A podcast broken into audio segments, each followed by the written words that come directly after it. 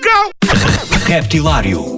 As novidades frescas, portuguesas e internacionais, do universo do rap. Das rimas mais originais dos MCs aos beats mais pesados dos produtores. Dos grupos mais conhecidos aos novos talentos do underground. Terça-feira, às 22 horas na NIT FM, com Ricardo Farinha.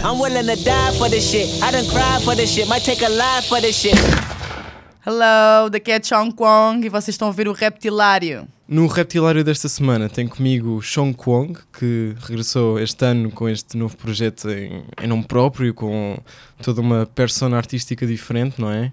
Uh, do meu ponto de vista, tem estado a correr muito bem. Que feedback é que tens tido, Vanessa? Uh, muito positivo, sabes? Muito positivo, ainda bem. Está a ser assim um, um comeback bem positivo, sem dúvida. Era aquilo que estavas à espera? Eu acho que idealmente é melhor sempre não ter expectativas, não é? Claro. Idealmente, mas uh, de facto está a correr melhor do que eu esperava. Sério? Yeah, sim. Uh, claro que eu tenho ambições, claro que tenho objetivos, Claro, né? claro. Uh, mas está a correr muito bem, yeah, sem dúvida, sem dúvida. yeah. Uhum. Uh, este, este regresso, lá está, segue-se a uma, uma pausa de mais ou menos 18 anos, não Uhum. foi? Em que estiveste a, a estudar e também, uh, lá está, a fazer uma, uma pausa para perceber o, o que é que querias fazer, não é?